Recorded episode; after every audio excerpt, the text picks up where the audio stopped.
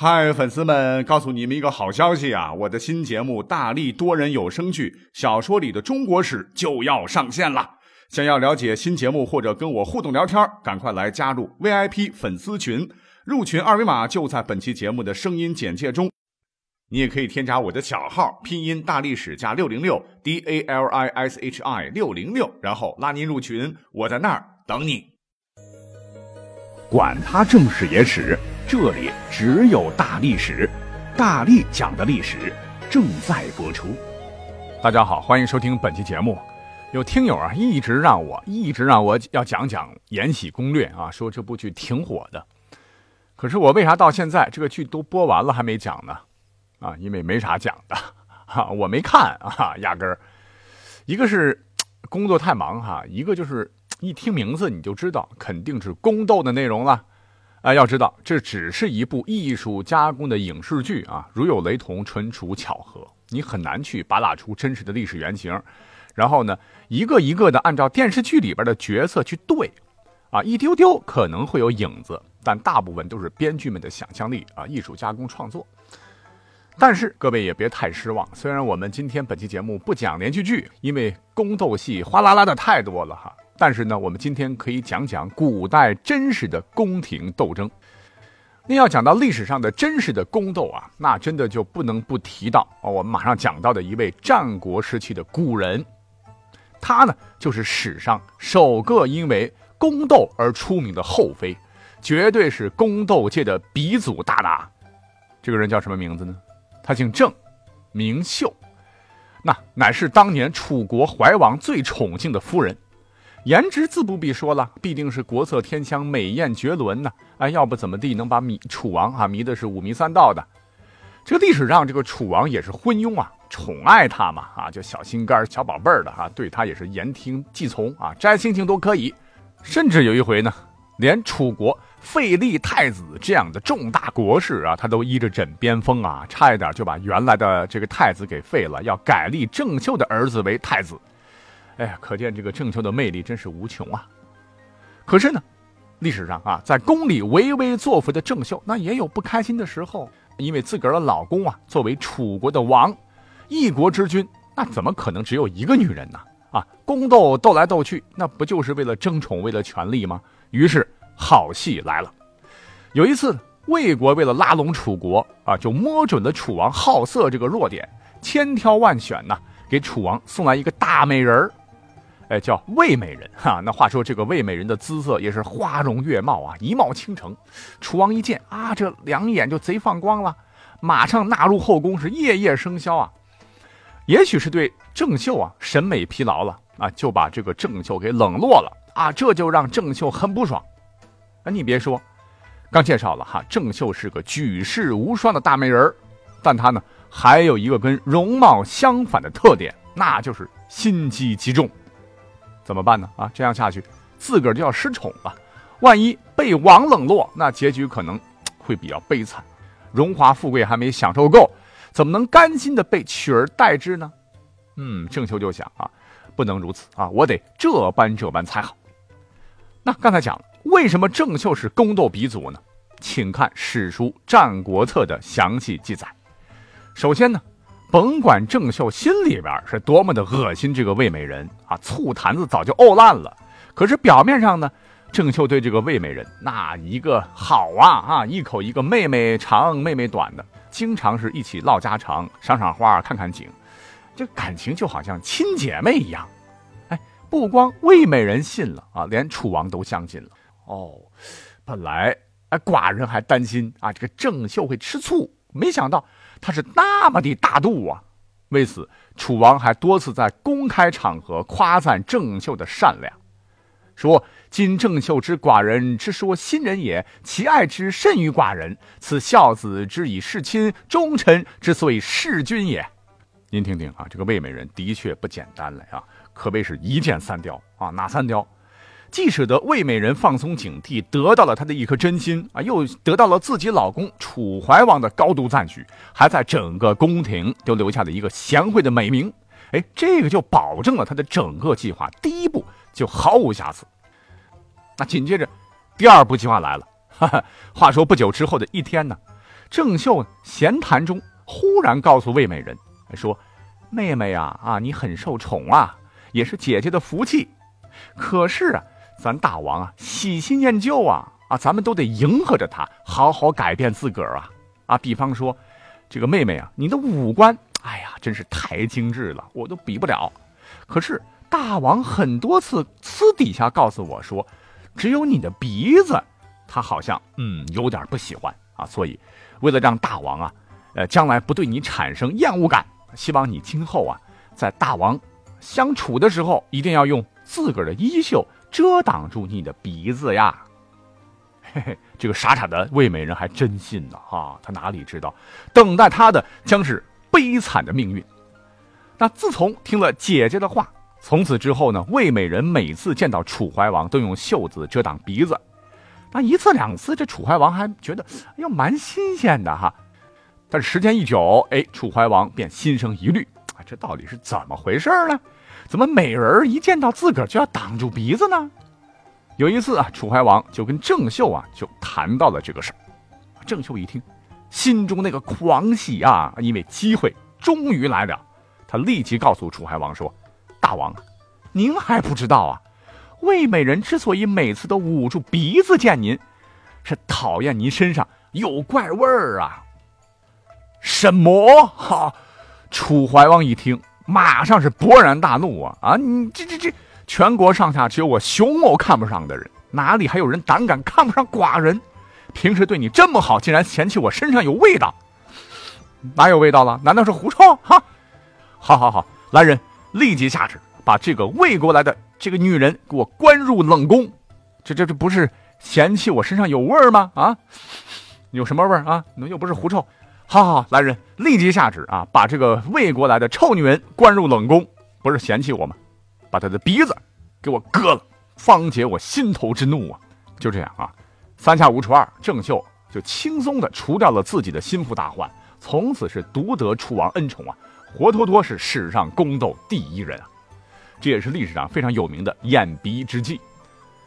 可是呢，这并不是郑袖的全部。哎，我们都知道，在我国历史上，因美女引起政权转移、王朝瓦解和国家覆亡的例子比比皆是。而这位郑袖啊，也是中国信史早期，呃，比较具有代表性的美女。不仅让楚王背上了“怀王以不知忠臣之分，故内惑于郑袖，外戚于张仪”的千古黑锅。还让整个楚国遭受了灭亡的命运。因为今天主要讲宫斗嘛，我们就不多说了哈。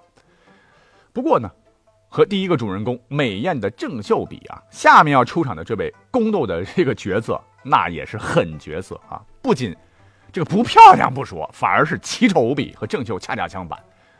但是呢，这两个人都有一个共同点，就是嫉妒心强啊，心狠手辣。这位呢，就是我们之前曾经略讲过的千古一代妖后西晋的贾南风。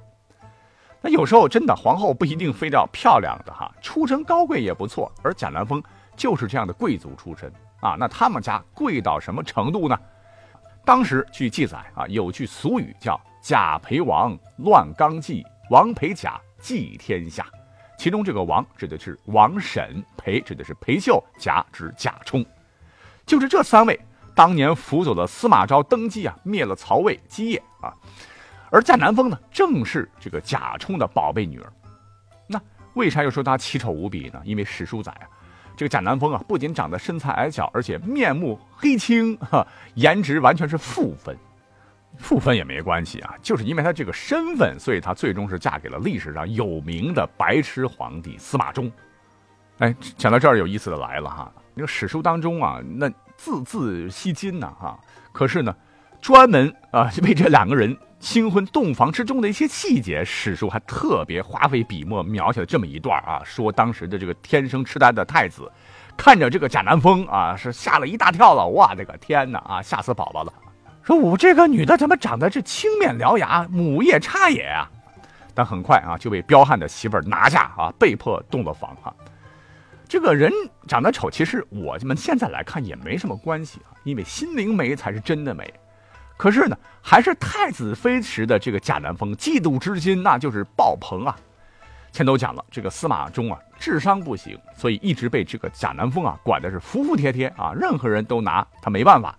正是因为司马衷畏惧贾南风的这个嫉妒和诡诈，所以呢，司马衷的其他女人那可就惨了啊。贾南风对待他们极其残暴啊，根本不用什么计谋、是阴谋阳谋什么手段，直接拿起刀亲自上，就杀死了好几个受司马衷宠爱的宫女儿。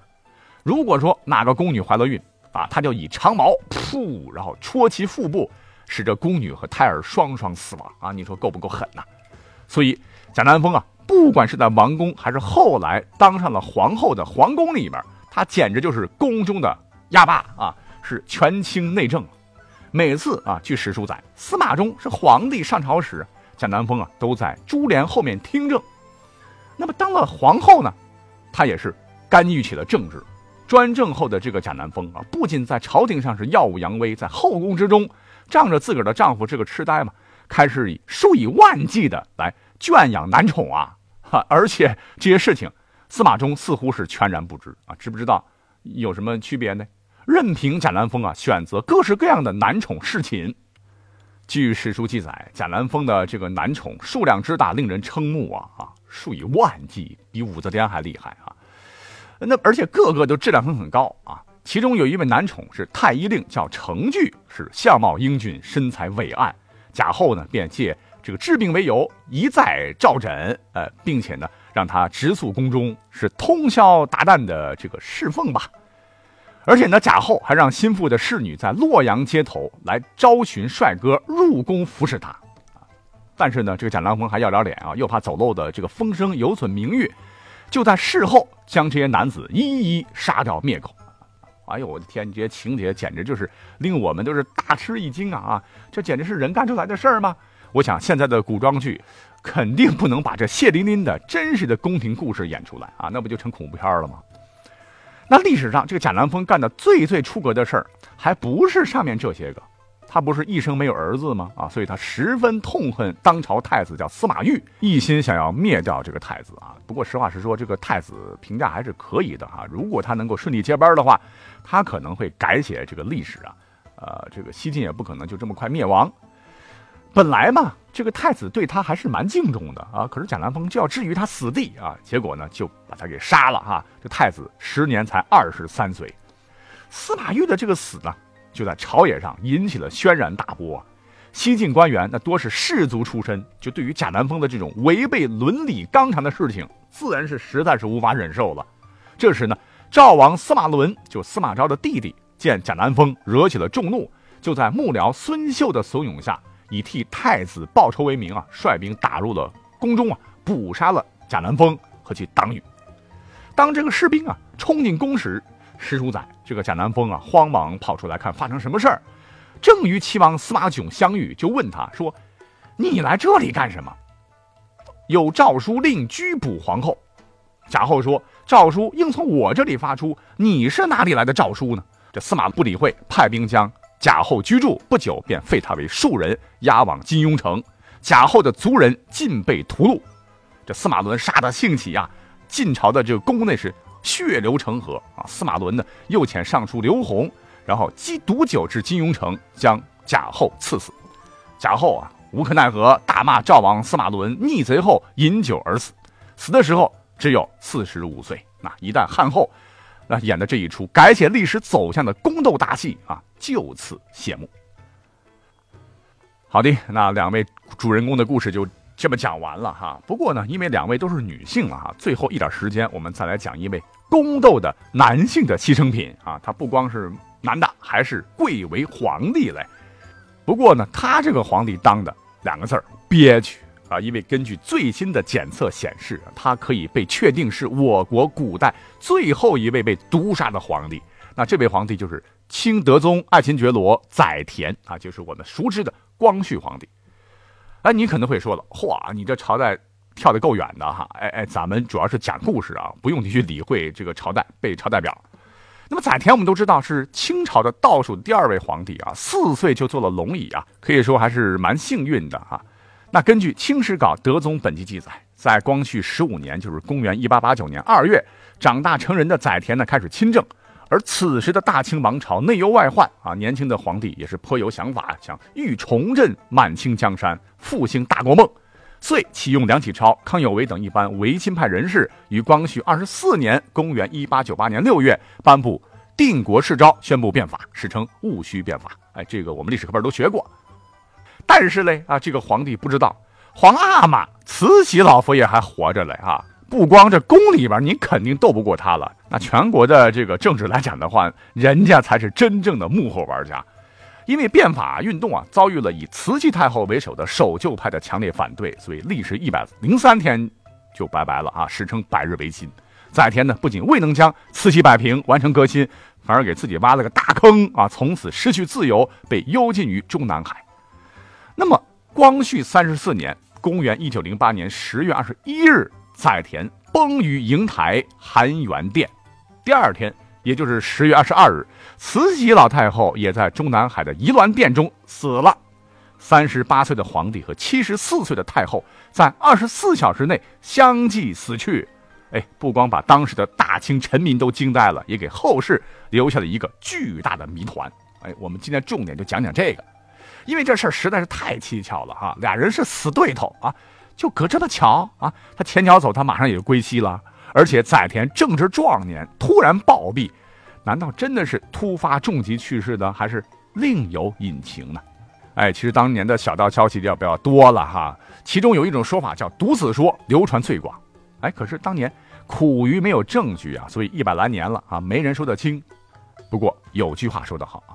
功夫不负有心人，那为了弄清真相啊，前些年吧，清史的编纂工程重大学术问题研究中，就特列出了这个专项课题，研究清光绪帝死因。那据目前已经公开的资料显示啊，在对1980年清理这个崇陵棺椁时获得的载田的头发呀、衣物啊、遗骨进行毒性检测后，发现，你猜怎么着？载田体内三氧化二砷含量明显异常。这三氧化二砷就是砒霜啊！最后形成的研究报告的断言就是光绪帝砒霜中毒死亡。但是很可惜啊，到目前载田之死的全部谜团还没有一一解开啊。那到底是谁投的毒啊？谁指使的？如何操作的？现在依然没法搞得清楚。但是从这儿也可以看得出来，宫斗啊，哈，不光是女人之间的斗争啊，那更是权力的斗争。在权力面前，人也会变成野兽啊，就是连皇帝。